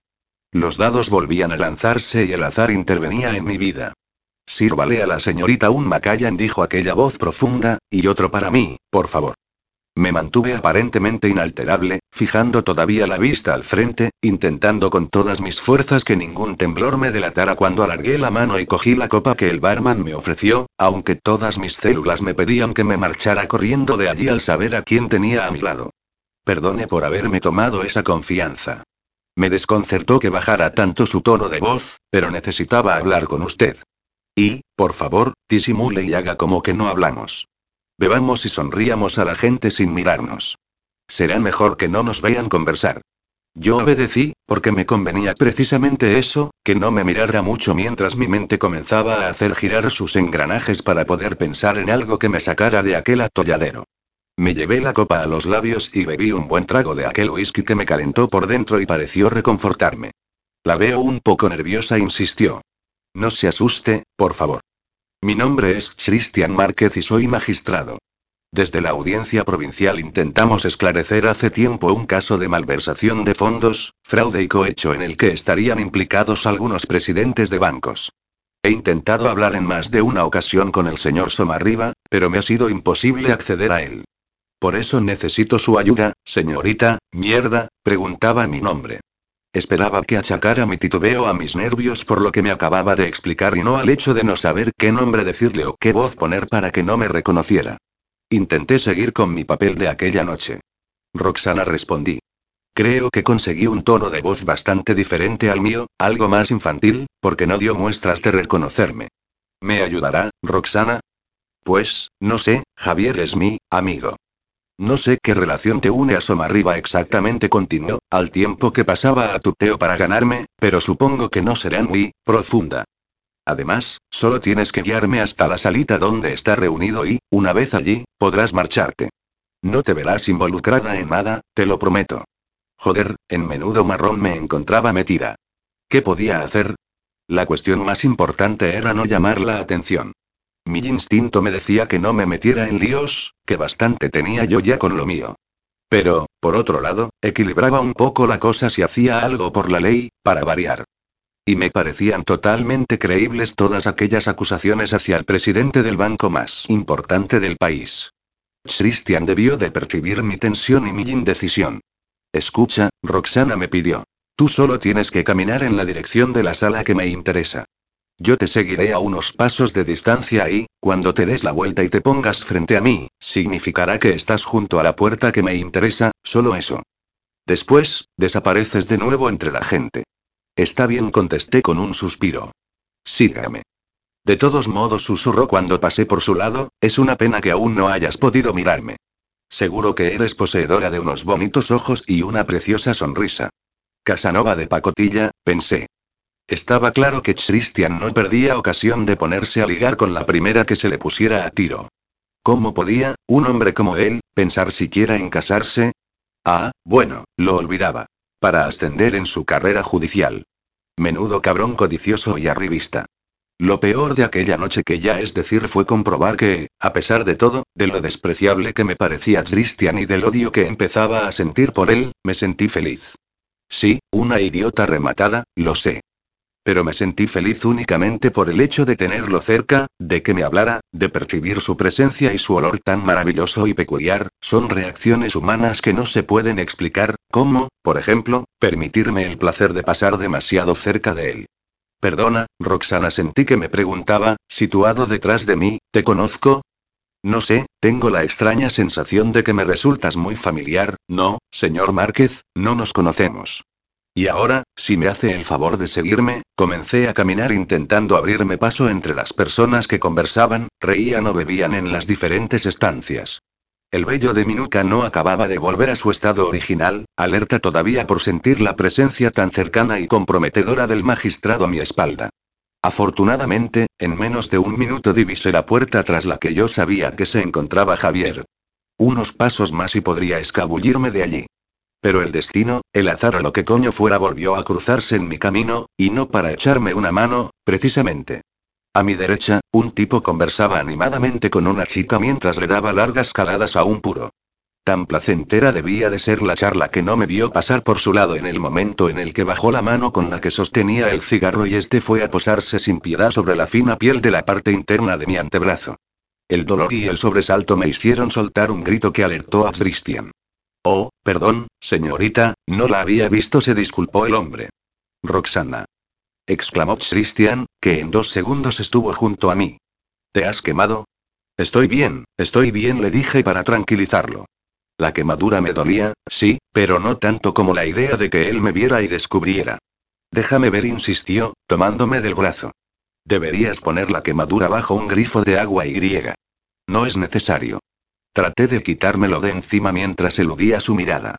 Gracias a que llevaba suelto el pelo de mi peluca rubia, hice que éste me tapara la cara sin dejar de mirar hacia el suelo. Además, tenemos algo que hacer. E hice amago de reemprender mi camino a pesar del escozor de la quemadura. Eso puede esperar, Roxana. Ha sido por mi culpa y no pasa nada si paras un momento en el servicio y te echas agua. Vamos, creo que están por aquí, volvió a tomarme del brazo para acompañarme y no pude más. Los nervios de aquella noche, debido a que Somarriba era un hueso duro y, además, me había encontrado de golpe con Christian e insistía en querer cuidar de mí, me estaban pasando factura. He dicho que no es necesario. Al sentirme sujeta por él, me vi obligada a forcejear, con lo que, por primera vez esa noche, nos miramos cara a cara. En un primer instante, los dos nos quedamos quietos, como congelados. Después, la mirada de Christian pasó de la sorpresa a la incredulidad. Gabriela. Joder, Gabriela interrumpe la abogada mi relato, al tiempo que detiene la grabación. ¿Cómo pudiste tener tan mala suerte? Encontrarte con Márquez en otro de tus proyectos. Debía de ser un castigo, contesto, porque todo me salía del revés. Lo pasé muy mal, pero supongo que me lo merecía. ¿Qué te parece si hacemos un alto esta vez? Deberías comer algo más consistente. Está bien, suspiro. ¿Crees que sería posible tomar un poco de sopa? Claro que sí. Me sonríe. No será casera, pero te entonará un poco. Voy a conseguirte una de esas que se calientan en el microondas. Una vez que Teresa se ha marchado, me envuelve una sensación de soledad. Mientras ella me escucha, mientras le cuento mi historia, mientras percibo que le importo a alguien, me siento menos sola. Pero ahora mi única compañía es la presencia impersonal de un guardia para el que soy exclusivamente un bulto más de la sala. De nuevo, un escalofrío recorre mi espalda cuando rememoro el momento en el que tuve que encontrarme con Christian mientras iba caracterizada de Roxana. Recuerdo perfectamente que quise que me tragara la tierra, volatilizarme, desaparecer para siempre. Luego, al acabar esa noche, quedé convencida de que no merecía nada mejor. Sí, iba a ganar una pasta, mi madre estaría atendida hasta el fin de sus días y, tal vez, ni mi hermano ni yo nunca más tendríamos que ganarnos la vida de una forma tan ruin, pero iba a tener que pagar primero mi propio precio. Mira, Gabriela me dice la abogada al entrar otra vez en la sala. Una sopa instantánea recién hecha. El comentario me hace reír. Bueno, calentita sí que está. Gracias, Teresa. Con una cuchara de plástico, voy acabando poco a poco el contenido del recipiente. El estómago se me asienta y logro entrar en calor después de muchas horas de frío. Aunque solo acabo con el frío físico, no es que hiela el alma. ¿Continuamos? Pregunta ella. Estoy deseando saber cómo conseguiste salir de aquel aprieto.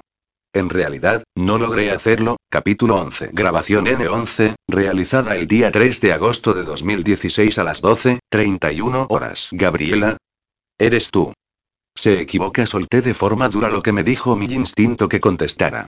Mi nombre es Roxana. Pero titubeó, ignorando mi respuesta, ¿te has teñido el pelo? ¿Y tus ojos, son de otro color? Suerte me insistí. Le digo que se equivoca. ¿Equivocarme? Alzó la voz y apretó su agarre en mis brazos. ¿De qué estás hablando? Puedes cambiar tu aspecto, pero te reconocería disfrazada de elfo. ¿Me va a soltar? Seguí insistiendo. No. Gritó.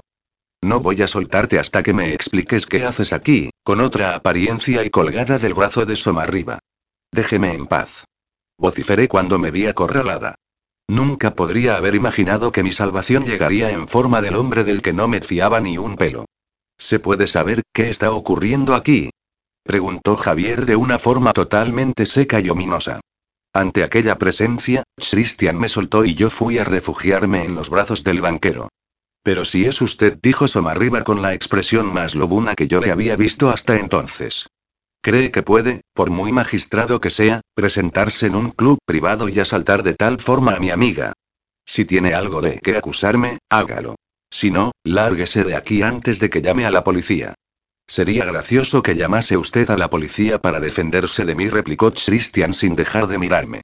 Yo permanecía abrazada a Javier como si fuese una niña asustada complácida por estar entre sus brazos, mirando al magistrado como si este fuera un molesto insecto que mi defensor podía pisar en cualquier instante. Qué mal me sentí en aquel momento, recurriendo a la protección de aquel sujeto. ¿Me va a acusar de algo formalmente o no? insistió. Christian nos miró cada vez con mayor odio. Sobre todo a mí, pues me lanzó una última mirada cargada de desprecio y se marchó. ¿Está bien mi chica? Me preguntó Somarriba antes de darme un beso en la frente. Sí, Javier, estoy bien. No ha pasado nada, pero un hombre me ha quemado con su cigarro y ese juez o lo que sea solo pretendía ayudarme. Me he puesto un poco nerviosa, lo siento. No pasa nada, cariño. Vámonos de aquí y relajémonos. Tú, por el susto, y yo, por tanta hostilidad. Como si fuese un caballero salvando a su damisela, Javier me protegió con su cuerpo y nos marchamos en su coche al hotel donde yo tenía hecha mi reserva. No hizo falta acceder por ninguna puerta trasera o de servicio, puesto que se trataba de un establecimiento bastante coqueto situado muy lejos del centro. Tuve que elegir algo así de discreto porque, de otro modo, Javier jamás habría accedido a dejarse ver en público con una de sus amantes. Al salir del vehículo, amparado por la oscuridad, Javier me rodeó con sus brazos y me besó. Me tomó por sorpresa y ya solo pude dejarme llevar. Afortunadamente, no fue un beso profundo, pero sí lamió mis labios con deleite. Te deseé nuestro primer encuentro, me susurró. No imaginas el placer que sentí al saber que volvería a verte. Sonreí, qué remedio. Yo también te deseo, Javier. Me tomó de la cintura y, sin dejar de prodigarme besos, caricias y susurros eróticos, nos dirigimos al ascensor. Una vez en el reducido habitáculo, empecé a comprobar hasta dónde llegaba la lujuria de Javier Somarriba. Sobre todo al estamparme de cara contra el espejo, colocar sus manos sobre mis pechos y clavarme el bulto de su polla erecta entre mis nalgas. Voy a follarte de mil maneras, volvió a susurrarme. ¿Alguna vez te han adorado este delicioso culito? Para colmo, no podía ni cerrar los ojos del asco porque mi rostro reflejado en el espejo era lo que él veía. No te preocupes, no te tenses, añadió.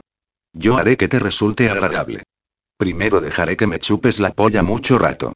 Eso sí que te gusta, ¿verdad? Te encanta chupar una buena polla, en los años que llevaba en la agencia había pasado por muchos tipos difíciles. Salidos, puteros, desagradables, pero el banquero era otro cantar. Creo que fue la primera vez que sentí temor por lo que pudiese pasar.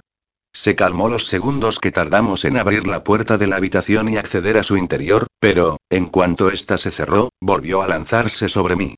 Tuve que dejarle hacer mientras pensaba alguna buena alternativa. Roxana, cariño, de un tirón, rasgó mi vestido, que cayó como un oscuro charco, echó jirones a mis pies, y se deleitó admirando mi cuerpo cubierto solo por un conjunto de lencería de encaje negro. Se aproximó despacio, como el animal salvaje que acaba de acorralar a su presa, y extendió sus manos para posarlas sobre mis pechos y comenzar a masajear mis pezones con los dedos. Después, acercó su boca a la mía para abrirme los labios con su lengua y pasearla impunemente por el interior de mi boca, mientras sus manos vagaban por mis pechos, mis caderas, mi trasero y mi sexo. Abrí los ojos mientras me besaba. Desesperada, le eché un vistazo a la cubitera donde nos aguardaba una botella de cava y dos copas. Me estaba bloqueando y no sabía cómo hacer para que el banquero parara y pudiese hacerlo de siempre. Imaginé a Daniel tras las cortinas, sin poder hacer nada. Era algo que estaba más que pactado. Si yo no corría peligro, él nunca intervendría, pues echaría al traste todo el proyecto y se acabarían las oportunidades de volverlo a intentar cuando el tipo en cuestión averiguara la jugada de su mujer. El beso de Javier se volvió cada vez más sexual e intenté seguirle el ritmo, pero lo que acabó de tensarme de verdad fue su mano apartándome tanga para acariciar mis labios íntimos. Volví a mirar con ansia hacia la botella y apenas pude contener las lágrimas que pugnaban por derramarse. Nunca jamás en mi vida me había sentido tan sucia, tan baja, tan inmoral a la vez que tan asustada. Dios, Roxana murmuró Javier cuando dejó de besarme. Es una delicia saborearte y tocarte. Bajó una de las copas de mi sujetador y pellizcó mi pezón con tanta fuerza que tuve que clavar mis uñas en mis piernas para no gritar, pero ya se han acabado los jueguecitos infantiles. Ante mi desconcierto, se abrió la bragueta del pantalón y extrajo su grueso y excitado miembro. Él mismo comenzó a masajearlo arriba y abajo. Mira lo que tengo para ti, preciosa. Agáchate y descubrirás lo que es el auténtico placer. De repente, fue como si saliera de mi cuerpo y observara la escena desde fuera. Yo debía tener un aspecto patético y desamparado, prácticamente desnuda, mirando aquella polla como si de un alien se tratara. Ni por todo el dinero del mundo iba a agacharme frente a aquel tipo para chupar nada. Ni siquiera pensaba dejarlo volver a tocarme. Los últimos acontecimientos, Christian o mi vida personal me habían llevado aquella noche a desconcentrarme, pero se había acabado. Era Roxana, una chica fácil, lo mismo que Cassandra o cualquiera de las otras. No era Gabriela. Gabriela tenía sentimientos, pero Roxana no. Solo tenía que volver a interpretar un papel y cubrirme con una gruesa capa aislante. No, Javier le dije con convicción. Tú vas a ser quien descubra el verdadero placer esta noche. Alargué mi mano y envolví con ella su excitada polla. Voy a chupártela como nadie nunca te la ha chupado. Te vas a correr tan pronto en mi boca que tendré que seguir chupando hasta que vuelvas a estar duro otra vez. Joder, gruñó él, al tiempo que enredaba su mano en mi pelo y me daba un fuerte tirón. Y después te follaré por el culo. Lo estoy deseando, le dije. Solo quiero beber un trago de cava y sentir explotar las burbujas en mi boca antes de saborearte. Me miró con sus penetrantes ojos verdes durante lo que me pareció una eternidad. Me dio la impresión de que algo no le gustaba y supliqué mentalmente que no desconfiara. Claro, contestó al fin. Creo que mi corazón volvió a latir después de haber permanecido parado. Nos refrescaremos un poco. Descorchó la botella y llenó las dos copas, haciendo rebosar el líquido dorado y burbujeante. Eso de refrescarse ha sonado bien, dije con un mohín. ¿Lo harías por mí, cariño? Está bien, suspiró, como si su paciencia estuviese a punto de agotarse, me refrescaré un poco, pero ve bebiendo. Te quiero entonada ya. Con el corazón a 100 por hora, aproveché esos segundos para abrir la esfera de mi reloj y derramar su contenido en el interior de su copa.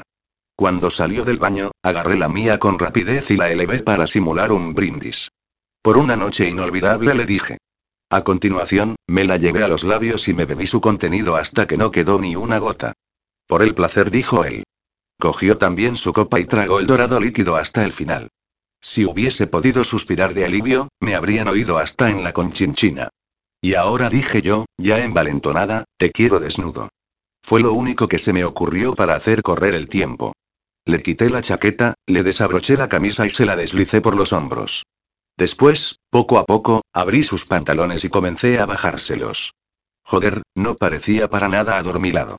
Por un instante comencé a exasperarme, pensando que, para un hombre como Somarriba, debería haber elegido una dosis de caballo. ¿Qué me pasa? dijo. Por fin. ¿Por qué lo empiezo a ver todo borroso? ¿Qué me has hecho, zorra? De pronto, su pesado y gran cuerpo cayó sobre mí y me vi obligada a emplear todas mis fuerzas para empujarlo hacia la cama y dejarlo caer a plomo. Joder.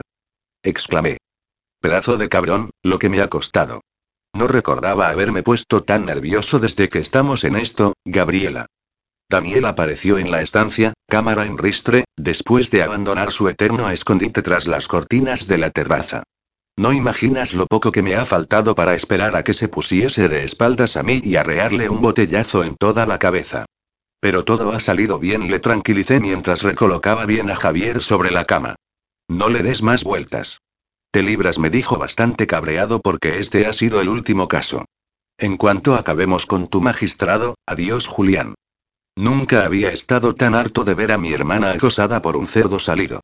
Vale, pero deja de quejarte y ayúdame a colocarlo boca arriba en la cama para hacerle unas cuantas fotos más. Esta vez no es necesario, dijo Daniel mientras guardaba su cámara y mi ropa y extraía la muda de recambio. Creo que, con las fotografías pornográficas que os he hecho, tenemos más que suficiente. ¿Es un reproche?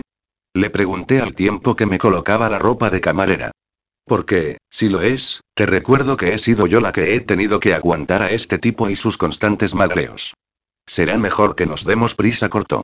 Limpió las copas y todo lo que yo pudiese haber tocado.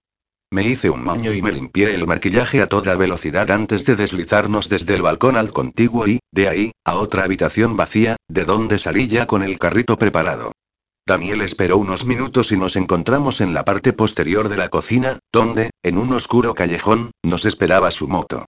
Al llegar a casa noté la crispación que nos envolvía. Esa vez había sido diferente a las demás, y los dos lo sabíamos. Se habían corrido demasiados riesgos. Suerte tiene Julián. Daniel rompió el silencio denso y pesado de que ya ha sido avisado de que, en cuanto terminemos con el proyecto del magistrado, se acabó esta mierda. Porque, de otro modo, lo mandaría todo al carajo en este momento, a él incluido. Basta, Daniel. Date una ducha mientras yo hago lo mismo. Me metí en el baño de mi habitación y, cuando llevaba ya varios minutos recibiendo el agua sobre mi cabeza, aumenté la temperatura hasta percibir el intenso calor sobre mi piel. Froté más fuerte que nunca, provocándome algunos cortes en la piel que comenzaron a sangrar de inmediato. Mientras más frotaba, más asco me daba recordar lo que había pasado. Supongo que por el caudal de agua que me caía encima, no fui consciente de mis lágrimas hasta que yo misma percibí la congoja que me invadía. Tras una buena hora bajo la ducha, me envolví en mi albornoz y pasé frente al espejo, totalmente opacado por el vapor que inundaba el baño. Ni siquiera miré hacia él. No me apetecía en absoluto mirar mi cara. Como las otras veces, me senté en mi butaca y coloqué bien la peluca rubia sobre su busto para poder cepillarla y dejarla impecable. Mi hermano parecía calcular siempre el tiempo que yo necesitaba estar bajo el agua para aparecer después en la puerta de mi habitación. Has tardado más que otras veces, me dijo. Ha sido una noche difícil, comenté mientras centraba mi vista y mi pensamiento únicamente en el cepillo y la peluca. Lo sé y lo siento. Perdona por haberme puesto tan borde, Gabriela, pero estar ahí, mirando, sin poder hacer nada, espero que mañana hablemos con Julián y nos ponga al corriente de nuestro próximo paso con el magistrado para poder zanjar ese proyecto cuanto antes. Esta noche me ha visto, le solté como si le hubiese dicho la hora. ¿Quién te ha visto? Christian. Estaba en el club de los banqueros y me ha visto con Somarriba. Joder, Gabriela. ¿Y te ha reconocido? Dime que no, por el amor de Dios. Sí, me ha reconocido. Me cago en la puta. Estalló, mientras se llevaba las manos a la cabeza. ¿Y qué le has dicho? Nada, me he hecho la sueca. Le he dado a entender que se equivocaba. Pero dudo mucho de que se haya conformado. Mierda, mierda, mierda, siguió rezongando. Hay que acabar con esto cuanto antes, Gabriela. Me empiezan a mosquear algunas cosas y no me gusta nada esta incertidumbre, pues no sabemos cómo puede reaccionar el puto magistrado. Tenemos material más que suficiente para joderlo vivo. Ya no hace falta que sigamos con esto. Tenía razón. Con las fotos y los vídeos que teníamos en nuestro poder, podríamos acabar perfectamente con el proyecto Christian. Aunque una vocecita insidiosa alojada desde hacía poco en mi cabeza no paraba de chincharme y fastidiarme. Se dedicaba a decirme que el caso del magistrado no era como los otros, que debía acabarse de otra forma. necesitaba aclarar algunas cosas con él antes de proceder a fastidiarle la vida. Porque, a pesar de todo, me dolía el hecho de saber el daño que iba a hacerle, ser consciente de que iba a acabar con su pareja, con su trabajo, con su buen nombre. Tuve que retroceder a momentos pasados que me habían dolido a mí, como verlo junto a su prometida o riéndose de mí delante de ella, como si no fuese más que un polvo de desahogo que le importara una mierda, ¿vale? Conseguido. Casi conseguido. Ya empezaba a odiarlo de nuevo. Yo misma me impongo un descanso ante la mirada comprensiva de Teresa. Necesito aunque solo sean unos minutos para cerrar los ojos, respirar hondo e intentar no pensar en nada. Algo francamente difícil, dado que, nada más cerrar los párpados, me aparecen las imágenes de la gente a la que quiero. Mi madre, Daniel, Christian, Susana, por ella, precisamente, me pregunta mi abogada. Me sorprende que, teniendo como tenías tan solo una amiga, no le contaras nada de tu doble vida. Y a mí me sorprende que me digas algo así, Teresa. Tú la primera deberías saber que, si le hubiese dicho algo a Susana, ahora mismo ella estaría en otra sala como esta, siendo interrogada, acosada y vete tú a saber si acusada de algo. Tienes razón, suspira. Solo quise apartarla de cualquier peligro. Si no sabía nada, nunca podrían relacionarla con todo esto. Mi voz suena cansada. Me gustaría tanto poder ver a mi amiga ahora mismo. Solo me has pedido ver a tu hermano, pero en ningún momento has solicitado verla a ella, a Susana. ¿Por qué supongo que ya se habrá enterado? No quiero ver su cara de decepción o de odio. Tal vez no esté enfadada. Está enamorada de tu hermano, y a ti te quiere mucho, déjalo, Teresa. No quiero hablar de ella. Dejémosla que se aleje de mí, de Daniel y de nuestra vida corrompida que lo único que puede hacer es salpicarla a ella de inmundicia. ¿No intentaste nunca decirle algo? Tal vez para sentirte mejor contigo.